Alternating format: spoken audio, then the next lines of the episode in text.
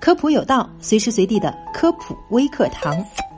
近日，北京市出现一例境外输入关联病例，疾控部门对此进行回应。患者楼下的邻居李某，三月五号由英国抵北京，居家隔离观察期间有小区内活动和永辉超市购物活动。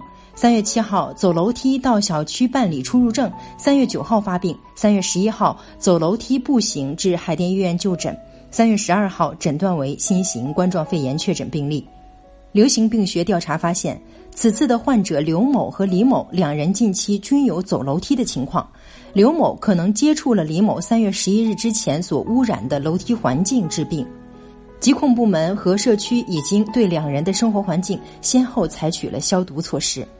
针对北京市出现的这一例境外输入关联病例，疾控部门再次表示，疫情防控形势仍严峻复杂，要落实相关防控措施，戴口罩、少聚集、注意手卫生，家中应常通风并及时打扫卫生，必要时对卫生间、厨房等进行消毒。